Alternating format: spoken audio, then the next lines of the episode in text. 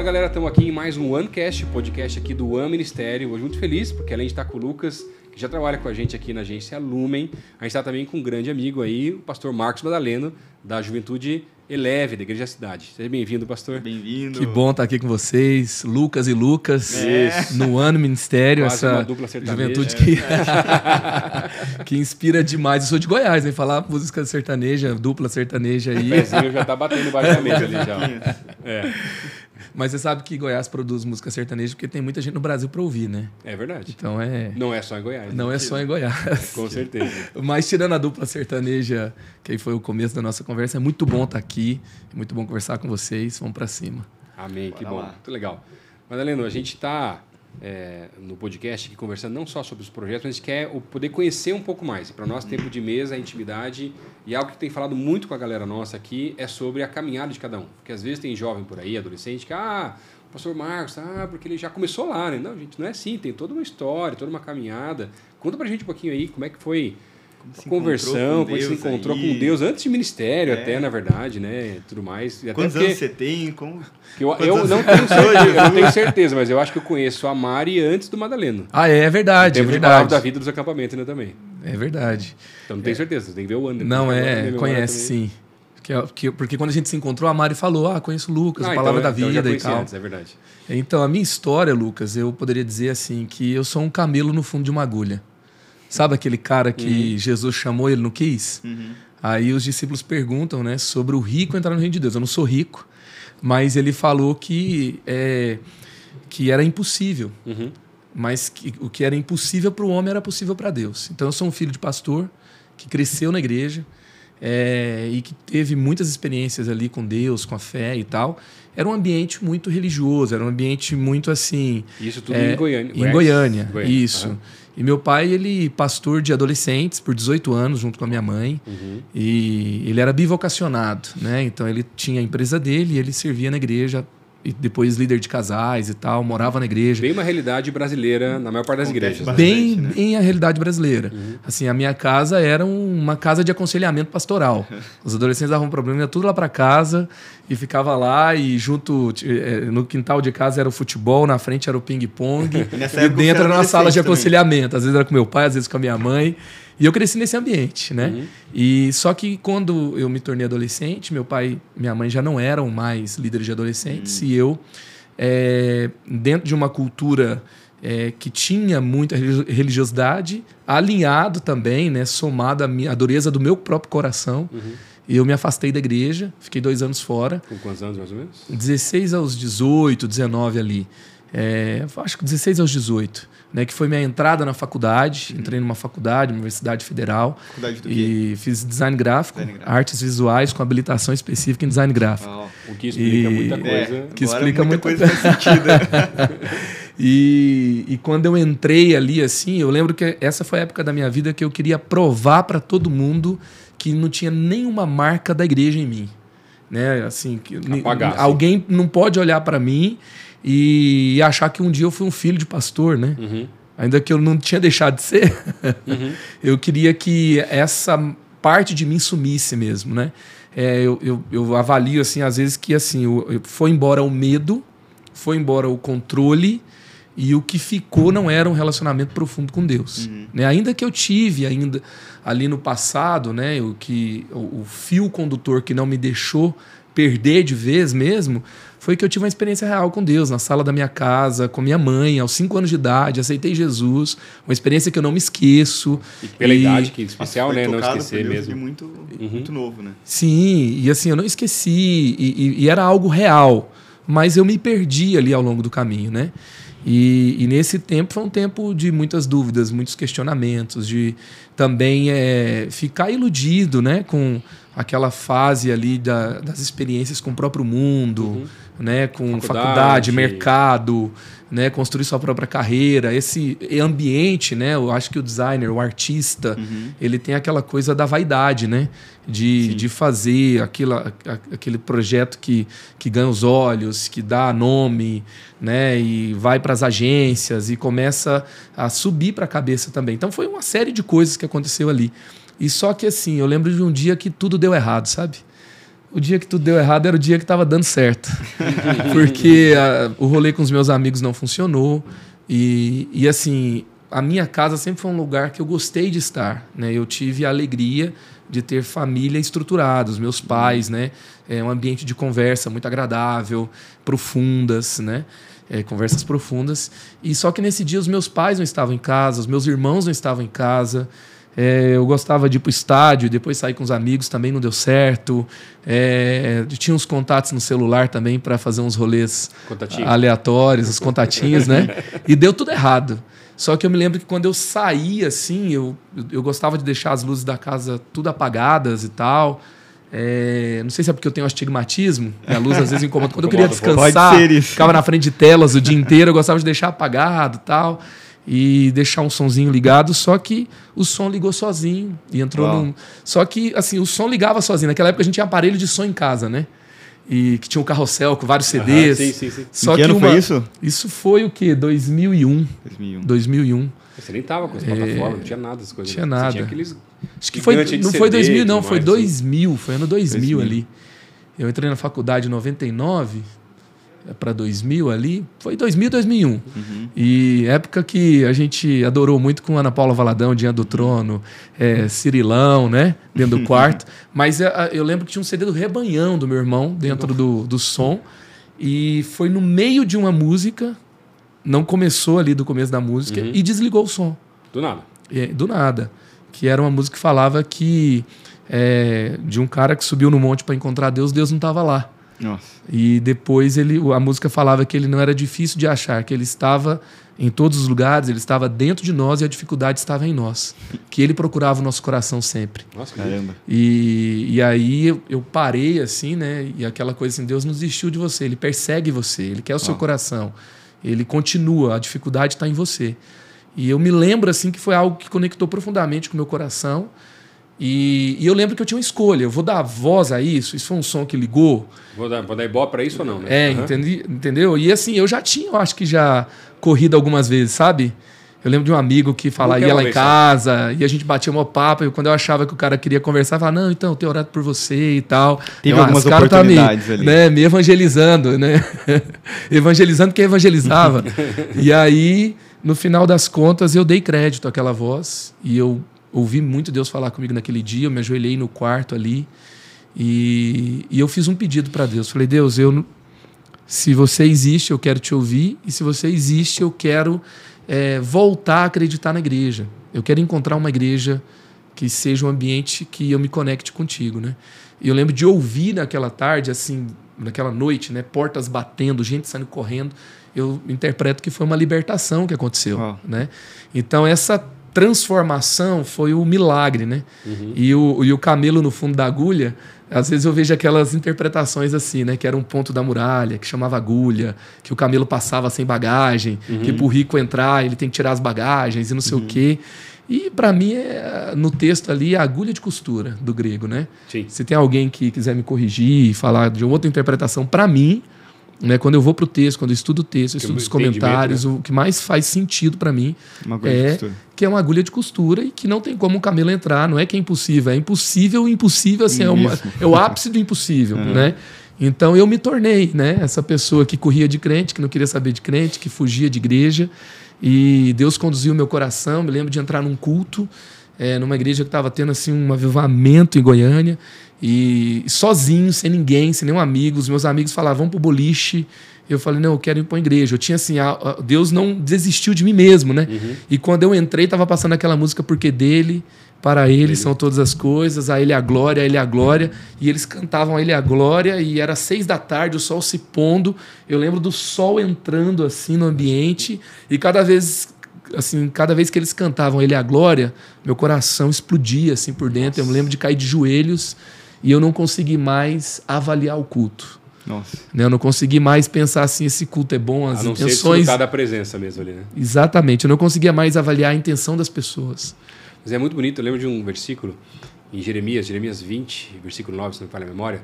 Vai dizer, Jeremias, indignado, tanto pregar e ninguém ouvir, cansado, ele vai falar: Não mais o mencionarei, nem mais falarei em teu nome. É como se um fogo ardesse no meu coração que eu não consigo mais conter. É isso. É isso aí. Foi exatamente isso. E, e, o mais legal disso, né, como eu me torno líder de jovens. É, eu acredito que uma ferida fechada é um ministério aberto. Uhum. Quando Deus ele te, o pastor Fabiano na nossa igreja ele fala que quando ele Deus cura uma ferida, ele inaugura uma nova unção. Foi aonde eu me tornei, né? Eu era um motivo de oração, eu me tornei resposta de oração. Então assim, eu era aquele que a mãe orava de madrugada até o dia amanhecer na sala da casa esperando pelo filho chegar e abraçava o filho e falava: Filho, o que você está fazendo da sua vida, né? E aquela imagem da minha mãe que sempre esperava por mim, é, depois eu me torno assim resposta de oração para mães que oram por filhos uhum. na madrugada, perdido, né? E, e, foi muito isso. Eu me tornei resposta porque eu, eu queria ser é, solução, eu queria ser usado por Deus para que outros adolescentes, outros jovens não se perdessem não na igreja. precisassem passar por isso, né? Deus, uhum. ele, ele é mestre em pegar tragédias, muitas vezes, né? Caos que acontecem em nossas vidas e transformar isso em algo maravilhoso, né? Que glorifica ele. Então, algo ruim que você passou, algo ruim que muitas vezes a gente passa, ele consegue usar isso até a parte ruim para glorificar ele e trazer mais pessoas para Deus, né? É bem isso, é bem isso. E aí eu acho que a gente tem que transformar paixão em disponibilidade, uhum. né? É, porque assim, uma coisa é aquela paixão que está queimando, uma coisa é que, sabe, Deus pegou seu coração, ele preencheu as lacunas, ele deu uhum. respostas. É muito fácil o, fo o fogo, sabe, uhum. se apagar com o tempo, Sim. a paixão se esfriar. Então, é, é, e a gente idealiza demais, né? se ouve a voz de Deus, tem um chamado, quer mudar o mundo, uhum. eu vou fazer um avivamento na faculdade, mas você começa lá, os caras te zoam, você vira meme rapidinho, né? Uhum. É, inclusive líder de jovens que não vira meme nem figurinha de WhatsApp, eu não, eu não respeito, né? não, tá, não, é possível. Não né? é, não é de fato líder. Lucas né? é que eu tenho algumas aí, tem coleção, é que, é que assim, tem poucas que eles têm coragem de me mandar pro pastor, né? Que as que rolam no mercado não, negro. As boas aí, mesmo você não conhece. Não conhece, com certeza. Na Deep Web, né? É. Essa da Deep Web aí. Mas aí vem a disponibilidade, né? Que é onde não começa do lugar que você sonha, começa do lugar de necessidade. Sim. E eu me lembro que foi bem isso, né? Eu lembro de tentar reconectar ali com a igreja do meu pai. É, no começo era mais assim, eu, eu, eu fazia o design para o pastor, né? Ele uhum. precisa, o pastor sempre precisa de um designer, né? Sempre, sempre uhum. precisa de um slide, sempre precisa de um logo. Uhum. E eu tava ali e, e os caras conversavam comigo, eu trabalhava em agência, eu virava as noites é, me descansando da agência fazendo coisas para igreja. Mas boletim não precisa fazer mais, né? Pai, já fiz muito boletim. É, aí, boletim já fiz demais. E, e depois eu, eu me lembro de chegar na igreja do meu pai ali, era uma igreja pequena, de, agora ele já, já era um líder de uma igreja local, num bairro, tinha umas 100 pessoas. E, e eu me voluntariar para servir na juventude. Eu queria criar um encontro de oração, porque lá tinha um culto por mês, um domingo à noite, quando era, eles davam o culto para os jovens. Fazer o culto que já era o culto da igreja. Da igreja verdade, né? tal. E eu falava, cara, a gente tem que. Eu vi a galera, falava, precisa fazer alguma coisa aqui. por mês, né? É. E aí eu começo um, um encontro de oração na sexta-feira, por quê? Porque quando eu, eu falei para o líder de fazer, ele falou assim, cara, eu não posso, eu tenho dois filhos, trabalho pra caramba, acordo às 5 da manhã, e assim, lá em casa eu sou insubstituível, né? E ele estava certo. Sim. E, e, ele falou: se você quiser fazer, pode ir lá. Aí eu comecei. Você estava fazendo faculdade ainda? Nossa, ou já estava formado? Essa, eu estava fazendo faculdade, eu fazia um curso uhum. na igreja que era às terças e quintas, das sete às dez e meia da noite. O, a, a, a, trabalhava numa agência que era tipo da uma às sete da tarde. Mas estava solteiro, né? Tava solteiro. Ah, então... e, e, aí, assim, comecei um trabalho no presídio também de menores. Ah era nos sábados à tarde. Uhum. E aí, de sexta à noite, virou para sábado à noite. E aí começou o projeto de pequenos grupos e eu liderava também. Assim, a, a disponibilidade me forjou muito nesse tempo, uhum. né? E se eu não tinha alguma coisa que me dava, eu inventava uma, né? Uhum. Mas ver o mover de Deus, assim, a gente começou a ver um, um, A igreja não batizava jovens há muito tempo. Depois de dois meses, a gente viu nove jovens se batizarem. É... Mas batizava por uma opção da igreja ou porque não tinha Porque não alcançava. Não alcançava. Não, não comunicava, não, chegava, não comunicava, né? não chegava. Ou eles, assim, a, a, alcançava para um determinado programa, mas não gerava o compromisso. Entendi. Então é, é, foi muito assim, muita coisa. Eu lembro da gente encher um ônibus para assistir o Paixão de Cristo no, no cinema, entendeu? e, nossa, a igreja, assim, às vezes não tinha um ônibus de jovens na igreja. A gente conseguiu encher para ir para o cinema, nos acampamentos. Legal. E foi ali o começo, né? Depois foi a minha conexão com o pastor Carlito, que foi também a partir de um grupo de pastores que foi para é, um evento que ele estava e um pastor é, cancelou de última hora. E um amigo me ligou e viu que eu estava fazendo um trabalho legal lá, falou assim, cara, você não quer ir comigo? Falei, quero, só que você tem que estar pronto daqui duas horas para viajar para outra cidade, para dormir fora. E eu tinha me tornado dono de uma empresa, né? Uhum. Que me deu a disponibilidade para ir. E eu fui. E me conectei com ele. É, a igreja da cidade se tornou uma cliente da minha agência. Depois e disso? Depois disso. E um ano depois eu estava me mudando para São José onde foi um aperfeiçoamento da minha escola, do meu chamado. Aí você era pastor? É, não, não era não ainda. Era ainda. Eu fui, com agência ainda, né? eu, eu, fui ser ordenado pastor um ano, é, um ano não, dez anos depois dessa experiência com Deus. Caramba. Esse começo ali que eu, a minha primeira vez é, pregando foi num acampamento de adolescentes para dar o meu testemunho. Uhum. De, de, assim, de volta para Jesus. Normalmente o primeiro sermão é boa parte é testemunho. É isso aí. Normalmente é verdade.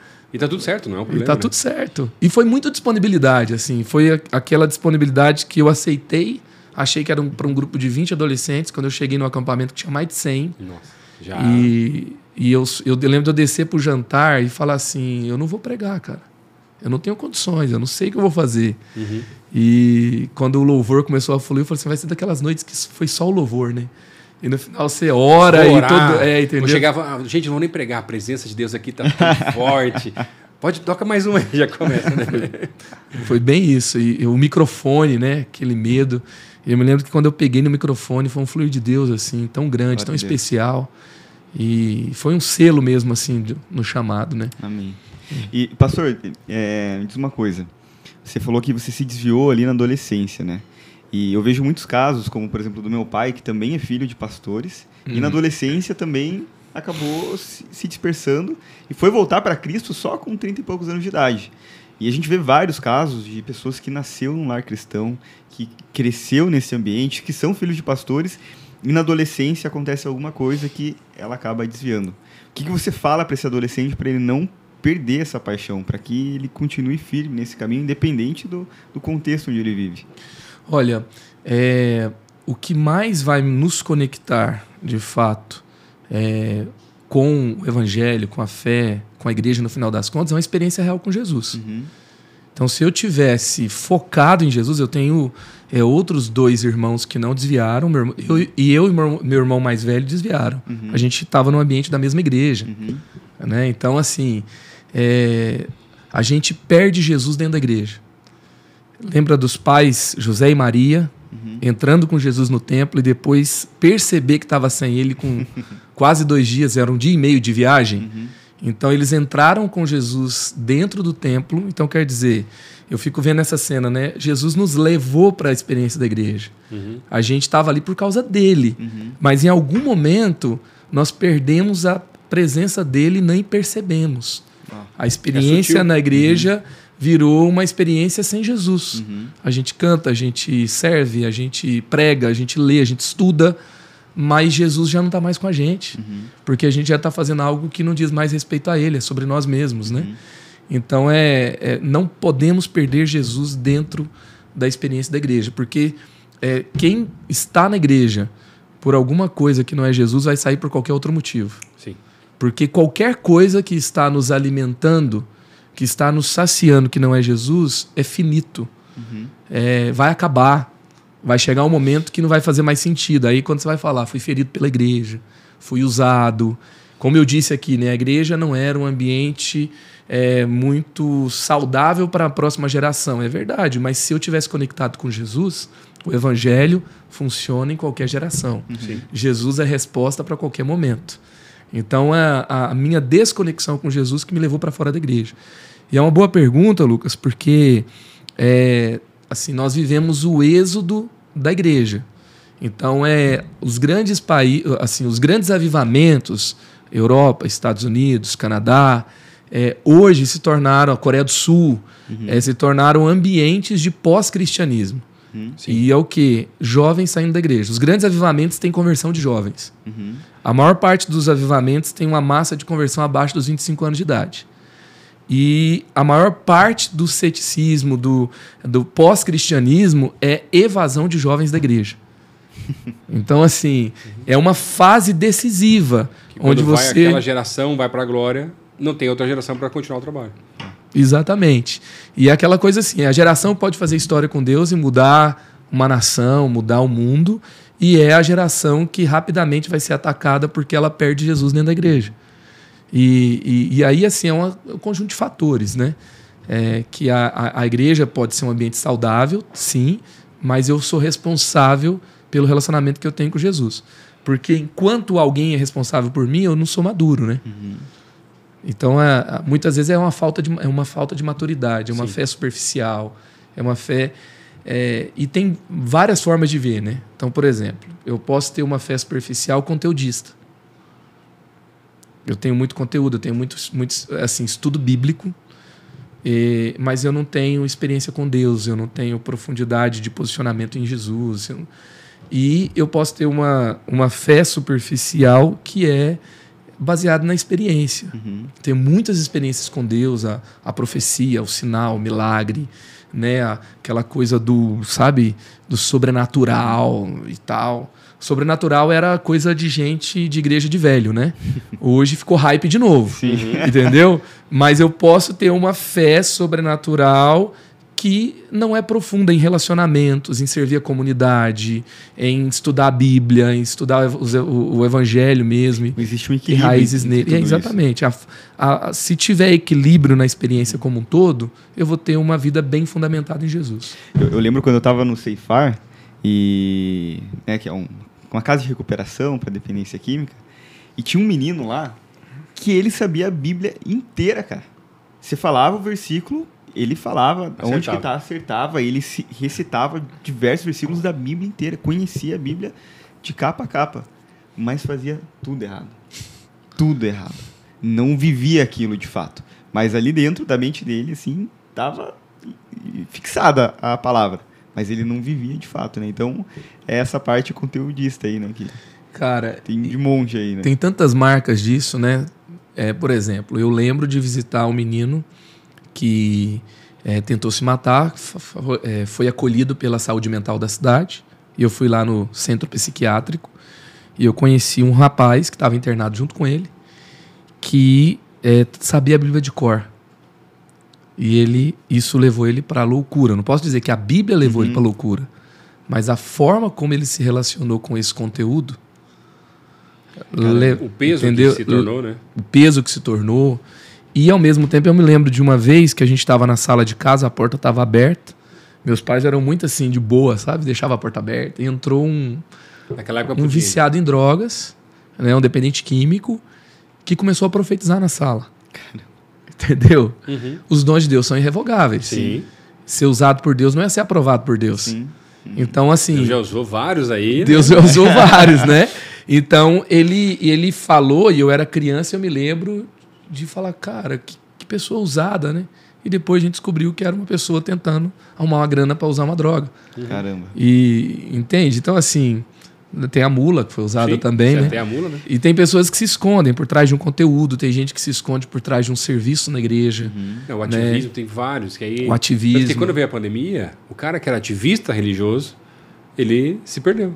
E Deus nem voltou, porque ele passou um ano e meio, dois anos sem poder né, passar o máximo de tempo dele na igreja, porque a fé dele era de serviço, mas não era de relacionamento, não era intimidade. Eu tô lendo um livro chamado Vida Profundamente Formada e o autor ele fala assim que quando ele tava, ele, ele era novo convertido, ele foi fazer um curso de discipulado da igreja. Uhum. Aí o, chegou um dia que ele tinha que apresentar um conteúdo de um livro, né?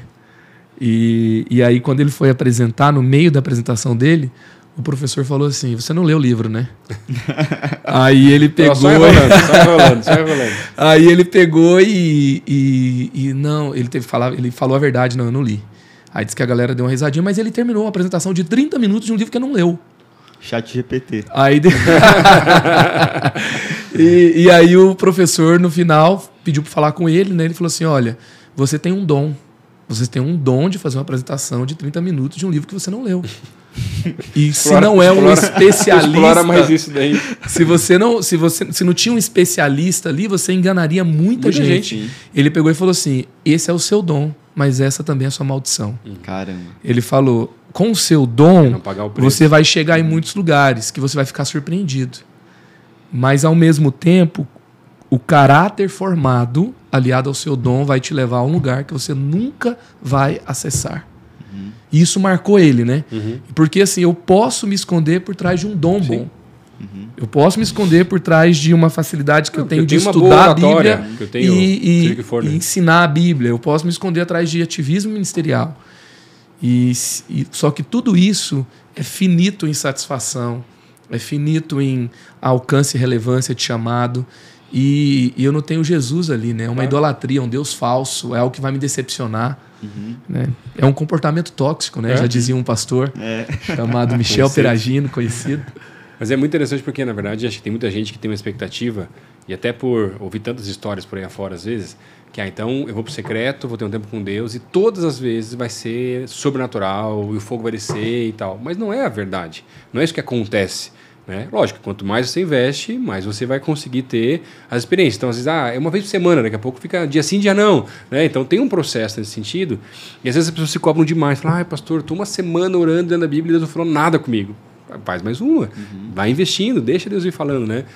E eu acho interessante porque às vezes a pessoa fala, ah, mas eu estou sentindo um silêncio. Fala, mas no silêncio Deus também grita algumas vezes. Tem algumas coisas que tem que ajustar na vida. E a gente se cobra tanto, mas, por exemplo, quando você olha para a palavra de Deus, você vê os discípulos que estavam também perto de Jesus, no Getsemane, e acabam caindo no sono mais de uma vez porque também não estavam conseguindo dar conta daquele processo. Então, a gente acaba colocando um projeto muito ideal, às vezes, muito sobrenatural. Quando, no final das contas, gente, é relacionamento. A gente poder desenvolver um relacionamento de intimidade, porque não é o secreto, é o dia inteiro, é diferente. Então, o cara, não, então agora eu vou ter meus, minha hora com Deus, meus minutos com Deus, e vai lá e tal, e depois disso faz tudo que quer da vida que não tem nada a ver com isso. né? E tem uma geração atual que ela é viciada em performance, ela é viciada em resultado, ela é viciada em sucesso. É a geração do, é do arrasta para cima, né? É. Eu vou te ensinar como você alcança isso em pouco tempo, em alta performance, em grandes resultados, do 6 em 7. Sim. Né? A Hotmart tá aí, né? Não, e do- Fazer um curso do- para saber que curso que você faz lá. Cheio do- de especialistas, ganhando uma grana. Para ensinar a fazer curso. E do Né? imediatismo. Então, assim, por exemplo, o cara vai ver lá, ah, então para poder ter um relacionamento com Deus, eu vou levar uma vida. Nossa, não, mas o miojo é três minutos, então preciso achar um jeito mais rápido, um Mais atalho mais rápido. fácil de alguém que vai me ensinar. Eu, ao invés de ver uma pregação inteira, eu já vou colocar na velocidade- aumentada, ou vou achar alguém que, ao invés de falar uma hora, fala 15 minutos, fala menos até e por aí vai, né? E, e a geração que idolatra a performance, ela não vai buscar Deus para buscar Deus, ela vai buscar uma resposta de Deus. Ela vai buscar um resultado em Deus. E quando ela satisfaz. Ela quer usar a Deus para ter resultado. Tal. Então, quem usa a Deus para ter resultado, está buscando a si mesmo. Uhum. E aí, no final das contas, o que, que nós temos? Nós temos uma geração que busca coisas de Deus sem conhecer a Deus. Sim. Né? Então, assim, se A não ah, eu estou buscando a Deus, fazer, mas né? ele não respondeu ainda. Mas o alvo é a resposta ou o alvo é a É presença? intimidade, é presença. Sim. O alvo é a intimidade, o alvo é conhecê-lo mais, ou o alvo, né? Porque assim, se eu o conheço mais, talvez eu não precise tanto buscar a resposta. É, né? alguns dos sonhos e respostas vão alinhar o coração dele. Totalmente, né? Eu serei mais parecido com ele.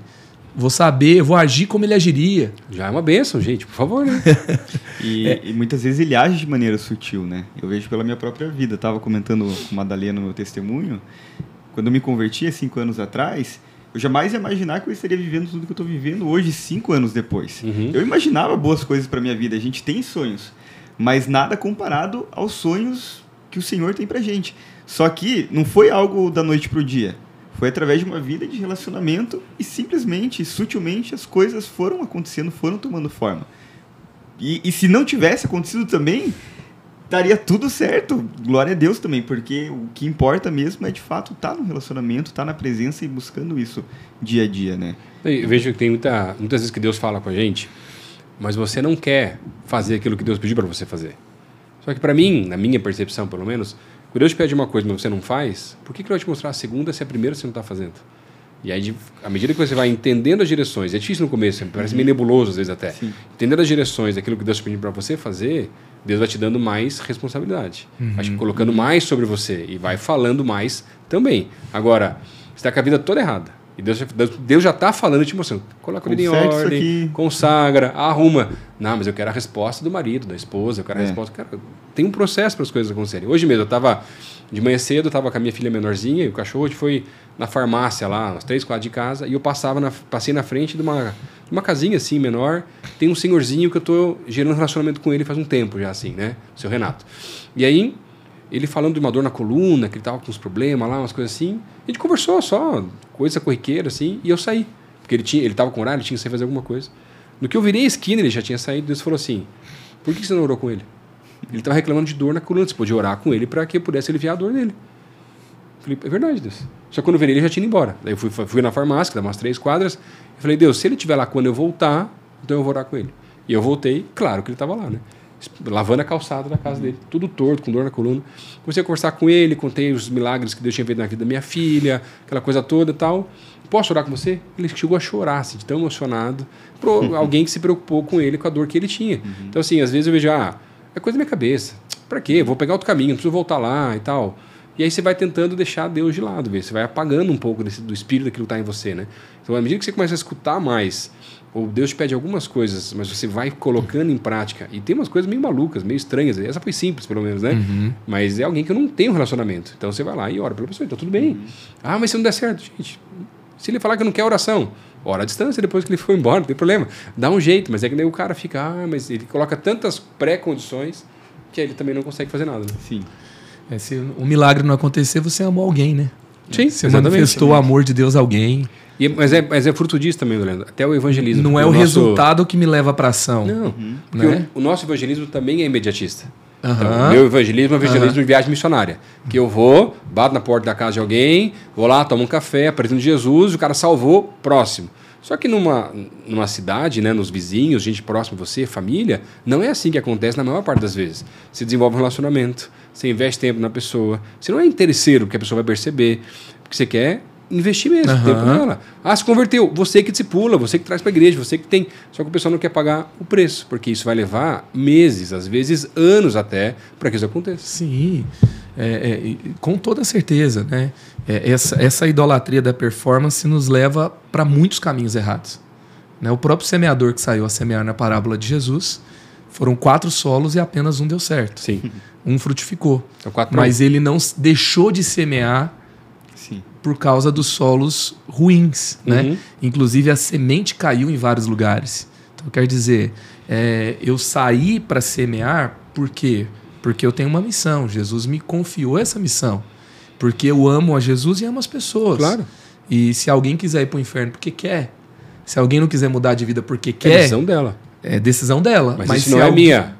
Ah, para isso você semear não. Então o pessoal sempre pergunta, pastor, mas como é que você faz? Gente, eu estou sempre semeando. Uhum. E, e, se a gente for ver assim, né?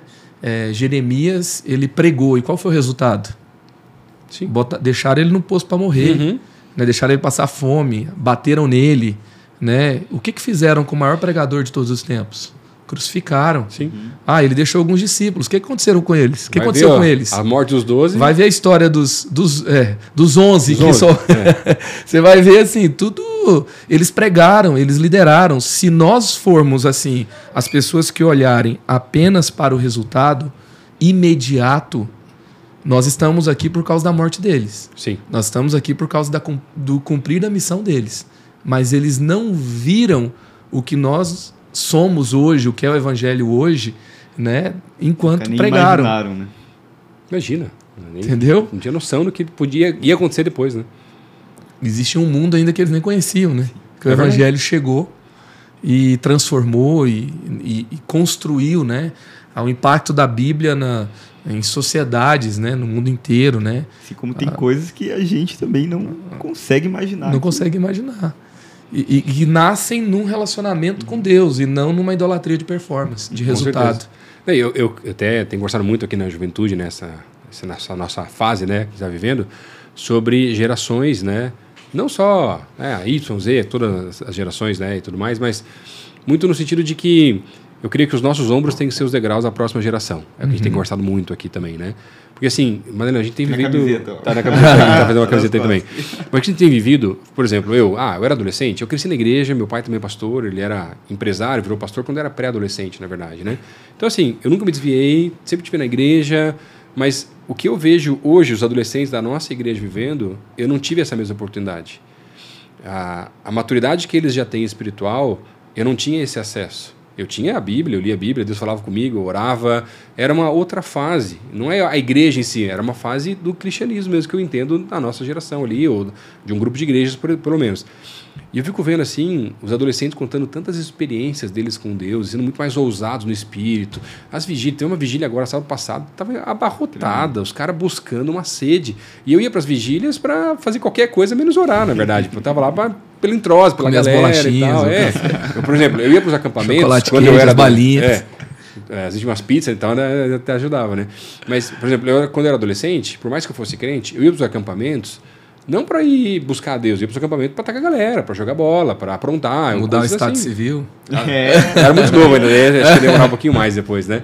Mas agora você vê hoje em dia, os adolescentes, nós pelo menos, em vários lugares que a gente escuta por aí, eles vão para o acampamento Cara, o esporte vai ter, vai ter as coisas, mas é o que eles estão menos preocupados. Eles querem buscar mesmo. Então, assim, tem um culto lá que não termina, que vai cada vez mais longe e tal. E eles não estão de boa. Na, nem a época, não, os caras começavam a sair. Meu Deus, esse culto não acaba nunca, querendo jogar bola. Os caras já vestiram, já é de chuteira pro culto para poder sair e fazer passando pastor, na verdade, né? É muito diferente, né? É, a é gente no diferente. Brasil tem algo muito precioso, é. né? Então, mas aí eu fico imaginando como vai ser a próxima geração. Entendeu? E, e é muito legal olhar para essa perspectiva, né? Porque até o, o que nós falamos aqui, né? Nós estamos falando de marcas de uma geração, uhum. né? É, mas tem algo muito grandioso, muito lindo, muito incrível que Deus está fazendo. Sim, sim. E, e, às vezes tem pessoas que olham e só falam, é, sabe, a igreja é imediatista, a igreja é superficial, Não. a igreja está vazia de Deus, mas tem muitas igrejas gerando é, uma conexão profunda com Deus na nova geração claro. e sendo um ambiente equilibrado de fé. Né? Tanto nós temos aberrações da igreja hoje, quanto nós temos assim uma igreja que amadureceu muito ao longo do tempo. Sim, né? tem que honrar até as gerações passadas, né? Que nossos pastores já fizeram chegar em lugares que, como diz né, no negócio popular, é, era só mato. Né? É, Foi é. lá para começar um trabalho, um ponto de pregação para hoje grandes igrejas, tem sido referência em tantos lugares por aí fora.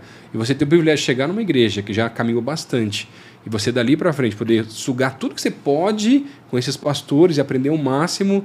Mas para mim, quando você tem uma transição, por exemplo, você não é só assumir e mudar, você dar sequência ao que é construído, uma honra muito maior. Muito grande. Chegar e, ah, então agora não, é a minha cara. Eu, não, não tem nada a ver com isso, não é sobre mim, é sobre a igreja de Cristo. A igreja de Cristo está crescendo dessa maneira, dessa forma. Existem estratégias, novas ideias, isso faz parte mas não com a essência do que é a igreja. Né? O, o, sentido da herança, né? Uhum. O conceito da herança é o quê? Uma geração pagou caro para ter algo uhum. que você recebe de graça. Sim.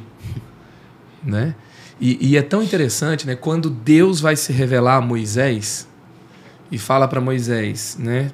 É, você vai falar o meu nome para o meu povo. Uhum. Você vai se apresentar para Arão, você vai se apresentar para uma nação de escravizados no Egito e você vai dizer qual que é o meu nome. Tá? Antes ele tinha falado que o nome dele era o Eu Sou, certo?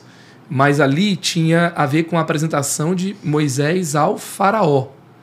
E quando ele vai aprofundando, ele vai dizer: agora você vai dizer para o meu povo: Eu sou o Deus de Abraão, de Isaac e de Jacó. Sim. Um dos nomes de Deus é um nome geracional. Sim. Deus é o nome do Pai, do Filho, do Neto, certo? Sim. Né? Do vô, do filho e do neto. E, ou seja, ele não se apresenta para uma geração sem trazer a história que ele tem com as outras. Sim. Né? O nível de revelação, o nível de conquista, o nível de unção, o nível de autoridade espiritual né? e, o, e o potencial do destino de uma geração está no Deus de Abraão, de Isaac e de Jacó. O Deus que agiu na história dos nossos antepassados. E isso vai haver, tem a ver com o mover de Deus em uma nação. Sim. Então essa nação no essa geração é, no Brasil é, hoje, as coisas não acontecem em uma geração no cristianismo. Essa é a questão. Eu acho muito bonito porque são vários os textos que vão trazer esse lado dessa honra geracional. Então, por uhum. exemplo, quando tem lá as orientações de Deus para fazer as vestes sacerdotais para o sumo sacerdote entrar na presença. Cara, nos ombros tinham duas pedras, em cada pedra tinha seis dos nomes das tribos de, das doze tribos. E na estola tinha cada pedra representando uma das doze tribos, e eram diferentes, porque as, cada tribo era completamente diferente. Mas quando ele entrava na presença, ele entrava com a história do povo dele, de como fez eles chegarem até aquele momento da presença com Deus também. Então é a mesma coisa. A responsabilidade de Arão, né? Manter a chama da presença acesa uhum. no entardecer para todas as gerações. Sim. É, é, é o, é o papel que nós temos na igreja hoje. Claro. Né?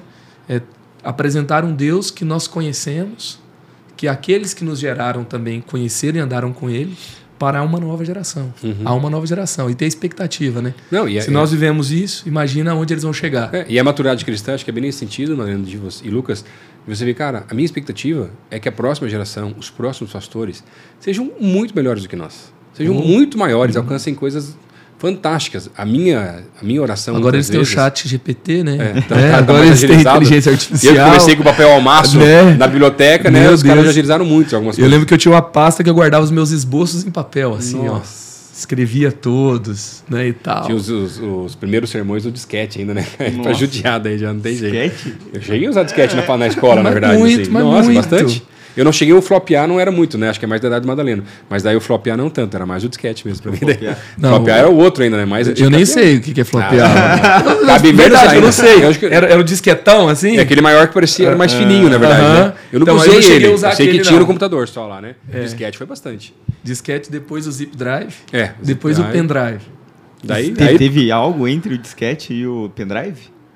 Acho que não. O Não. zip drive? não, teve o zip drive. O que, que é o zip drive? O zip drive era um, um, de, um disquete mais grossinho, assim, de 100 megas, de 200 megas. Ah, acho que eles não lembrava. Aí depois se, se tornou gravar em CD e DVD, né? Aham. Aí você Não, gravava dados em DVD. Aí a galera eh, tirava fotos do acampamento. Daí o cara queria levar as fotos do acampamento. Cara, a gente passava madrugadas com vários computadores gravando, gravando diversos CDs pro cara Nossa. que comprou a 40, 50. Mas que é demorado, cara. O cara Aham. gravar lá do, do espaço que era, ficava os computadorzinhos de sair fumaça, tanto que ele tava trabalhando Nossa. para gravar as fotos. Que o cara comprou, tinha que levar embora, Tinha né? que levar, né? nossa, não tinha que fazer. Então era. Muito, muitas madrugadas de E conversa. tinha aqueles né? negócios também de gravar o DVD, o CD da mensagem do culto, a galera passava e comprava e levava para ouvir Já de levava novo, né? ouvir de novo. Aham. Direito. Caramba. Tinha bastante, verdade. Madalena, mas além de. A conversa está maravilhosa, na verdade, mas acho que para a gente ir mais fechando só, eh, fala um pouquinho até do teu trabalho com juventude hoje em dia, o que, que Deus está te mostrando, falando. Até Porque você já formou bastante gente, Deus já enviou bastante gente. Achei muito bonito, né? Como Deus tem feito através da tua vida lá na Igreja da Cidade também. Olha, é, eu tive uma experiência profunda, né, é, com relação à nova geração, é, na igreja que eu voltei para Jesus, depois na igreja do meu pai. É, e aí, quando eu chego na igreja da cidade, tinha um mover de Deus acontecendo muito claro ali. A gente saiu de um auditório para 600 pessoas, fomos para um auditório para 1.500 pessoas, tinha é, três cultos no domingo. Acho que esse eu conheci até. E é, ali na José Longo. Que era um concessionário, uma coisa assim? Era uma, um galpão de uma, de uma concessionária e assim aquela fila gigantesca para entrar, um mover de Uhum. Deus nas crianças, é, o pastor Carlito liderando a igreja mesmo para uma para um novo tempo, né, mais conectada com a sociedade e tal. É, depois a gente teve uma experiência de avivamento também, onde nós nos abrimos para experimentar mais profundamente o Espírito Santo. E nesse contexto havia um grande desafio, era a juventude da igreja. A juventude, ela vai ser o maior problema ou a maior força de uma igreja. Sim. Então, assim, se você vai fazer grandes eventos, quem que é a maior força voluntária? Os jovens. Jovens. Você vai fazer, assim, grandes projetos de evangelismo, jovens, à frente de artes, de design, de música, de, sabe, de vídeo da igreja, normalmente vem do- de uma força da juventude. E ali a gente tinha o maior problema da igreja, eram os jovens. E eu tinha vindo de uma outra realidade, né? Então, é, eu me envolvi muito ali. Eu não tinha condições de virar o quadro daquele Ministério de Jovens, mas estava ali o pastor Gilberto, Uhum. que chegou com muito mais experiências, que veio do Sul, é, para liderar os jovens. E eu fui, assim, o escudeiro dele, né? Andei perto e ele me discipulou, me formou, me mentoreou. E depois de dois anos eu assumi esse Ministério de Jovens, onde nós, assim, primeiro nós cuidamos do coração, que foi muito trabalho do pastor Gilberto. Sim. E aí vieram mais duas coisas muito importantes, que foi a gente chamou a juventude para orar e é, começamos um movimento de evangelismo e contextualização. Então, é, nesses movimentos, a gente vi- teve uma virada em dois anos assim extraordinária. A gente estava com quase 3 mil pessoas na igreja, nos juntava 80 jovens. Nossa. Então, a gente passou a ter o quê? É, 200, 300 em dois anos. Uhum. Começamos a sairmos ali de três, quatro pequenos grupos para 10, 11. E aí aquilo ganhou corpo. E aí veio uma nova fase. Foi quando eu assumi. De mudança de nome, de começar a ganhar corpo, de ter com quem contar, de começar a ter os projetos, as conferências, os movimentos grandes de evangelismo, nasce o Reação, uhum. onde nós saímos ali né, de paredes, né? 10, 15 grupos para quase 300 hoje. O nome era cidade já nessa época? Não, era Primeira Igreja Batista, Batista em São José dos Campos. Entendi. Aí depois nós começamos a plantar igrejas em outras cidades uhum. e ter o conceito de multicampos. Uhum. Não de congregações, mas a uhum. mesma igreja em outros lugares. Uhum. Com, então, quando a gente foi indo para outras cidades, começou a ter o nome de Igreja, igreja da, da, Cidade. cidade. E aí, depois de um tempo, é, foi só em 2000 e... Foi recente, não é, sei se é 2000, foi 2016 ali que a gente virou mesmo Igreja da Cidade. O nome é muito bom. Unificou tudo, né? É, e aí é, nesse contexto, o Ministério de Jovens passou de uma faixa etária é, de jovens e outra de, de adolescentes para adolescentes, jovens, jovens adultos, é, jovens casais uhum. e, e, começou a pastorear juventudes, né? E a gente passou a alcançar hoje nos programas da igreja no final de semana nós temos quase 3 mil jovens participando ah. de todos os programas, Sim. Né? Jovens e adolescentes. Uhum. Então foi uma trajetória né? Onde no começo lá da conversa, né? O camelo no fundo de uma agulha, uhum. né? O uhum. motivo de oração se torna a resposta de oração e na minha disponibilidade. Eu lembro que quando eu fui para a igreja da cidade, no meu coração naquele tempo eu achava que o ministério de jovens era uma passagem para um outro grau maior que Deus tinha para o meu ministério, né? Mas no, no, no final das contas, é, respondendo a uma necessidade, eu me tornei assim alguém que se apaixonou por essa geração. Sim amou essa geração, amando a Deus. E Deus foi me lapidando, me conectando com ambientes, com amigos, né? A minha conexão com você, com Michel, é, com tantos outros líderes que têm feito juventude, grandes né? coisas, né? né? De juventude na nossa nação e fora dela, foi como Deus é, foi me refinando também, me levando a, a ter é, mais assertividade, novas experiências, aprendendo, ensinando, é, caminhando com o pastor Carlito, enfim, né? Uhum. Foi essa essa história aí do Ministério de Juventude. Né? Glória a Deus. Amém, glória a Deus. Olha, eu queria deixar uma última frase para a galera que está ouvindo a gente aí, de todas as gerações, não dizer só para jovem. Se aí. tiver também uma indicação de um livro aí ah, para a galera, aí, um ou dois. Rapaz, livros, é muito legal falar de livros, né?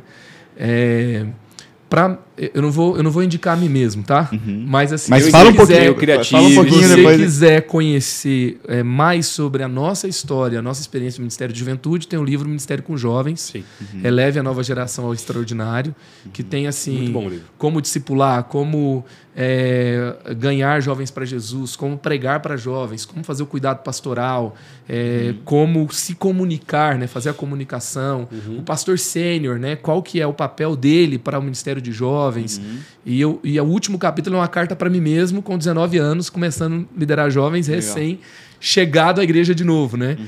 Então é, é nesse livro. E alguns livros que me abençoaram muito. O livro Enraizado, do Benny Libscher, ele fala Isso é assim: é os bom. solos profundos onde Deus forma você. Ele fala que existe um sistema secreto de águas de Deus para que você não murche ao longo do tempo. Isso é o que isso é o, assim, a vida cristã sustentável, né? Uhum. E ele vai falar de três solos, que é a comunidade, tá? o serviço e o secreto. Então, assim, isso vai gerar maturidade, profundidade uhum. em Deus. Muito legal. É, tem um livro do Irving McManus, que é um, assim, para mim moldou a minha visão sobre a igreja para esse tempo, que é uma força em movimento, uhum. tá? Esse livro é sensacional. Tem também assim sobre a, a, a profundidade do relacionamento com Deus sem religiosidade e também é, sendo curado daquilo que nos travou ao passado o livro do pastor Fabiano, que é Paternidade Bem Resolvida. Isso é maravilhoso. Eu, que é a cura para a orfandade espiritual. Uhum. Você vai fazer um teste de DNA. Eu vivo como filho de Deus. Uhum. Né? Ou não, né? O, o, teste de DNA é muito como o nosso mundo hoje, uhum. né? Uhum. Ou não. Então é, é, muito bom esse livro, tá?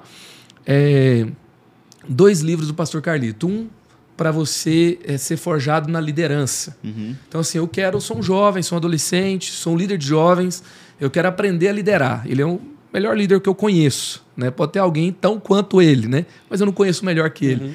E ele escreveu um livro muito prático. assim. Eu acho que ele pensou muito nos jovens quando ele escreveu esse livro. Que ele fala assim: você começa liderando você mesmo. Né? Você é o seu maior é, desafio de liderança. Uhum. Né? Liderar seu tempo, liderar sua influência, é, que é liderança que prevalece. Esse livro é sensacional. e um livro sobre igreja que ele escreveu, que para mim também é sensacional, que é o Igreja Família. É uma igreja é, profética, apostólica e pastoral. Amém. Tá, é muito bom. Se eu pudesse continuar falando de livros, Tinha um aqui, monte aí, né? Vou falar de uma ficção cristã, tá? Ah, hum. Um adolescente que quer é, conhecer mais, assim, é, saber é, um relacionamento com Deus e com o reino por meio de uma ficção. é, tem um livro da minha esposa que é Árvore de Espelhos. Pensa num livro sensacional. O dia que ela mostrou para mim o manuscrito, Uhum. Ela queria que eu avaliasse, né? Aham. Só que eu entrei nele e não consegui sair mais. Ó, Eu vi a madrugada entrando Nossa, e eu não legal. conseguia sair de lá de dentro. E eu já vi, assim, adolescentes que me falam assim, ah, eu já li esse livro nove vezes. Nossa. Já vi adolescente que fala assim, ah, eu, tô, eu tava passando por um processo sofrendo bullying na escola. A Laura, né, que é a personagem do livro, ela passa por esse processo. Família desajustada, bullying na escola, não se dava bem nos esportes tal. Aí, e, e ela tem a experiência dela ali com o reino azul, né, que é a metáfora para o reino de Deus e tal. E, e aí ela, assim, eu, eu vi adolescentes falando assim, puxa, muitas vezes quando eu estava sofrendo é, na minha, sabe, um bullying, Uhum. um trauma com a minha família, eu via, eu ia pro livro de novo e eu não queria mais sair dele.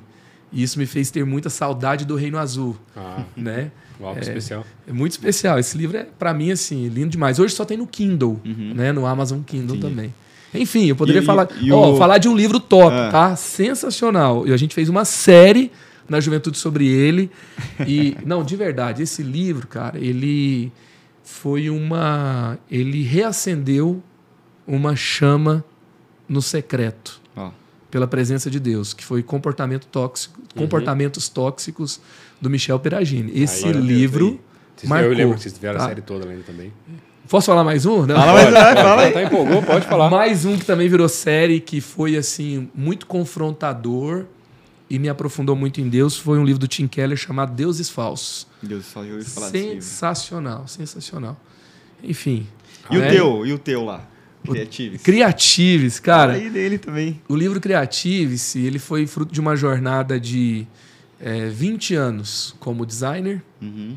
e como é, líder de nova geração, contextualizando, repensando. É como falar de um evangelho imutável, um evangelho que está milhares que- e milhares de Uhum. anos aí, né? Uhum. E para uma geração nova, para um mundo que não para de mudar. Uhum. Para um mundo que tem, assim, no começo do século, uma geração era vez mais 25 rápido. anos. muda- e hoje é 10 anos. No- antes era assim, o Deus de Abraão, de Isaac e de Jacó era a mesma, mesma música, mesma Uhum. comida, mesma roupa.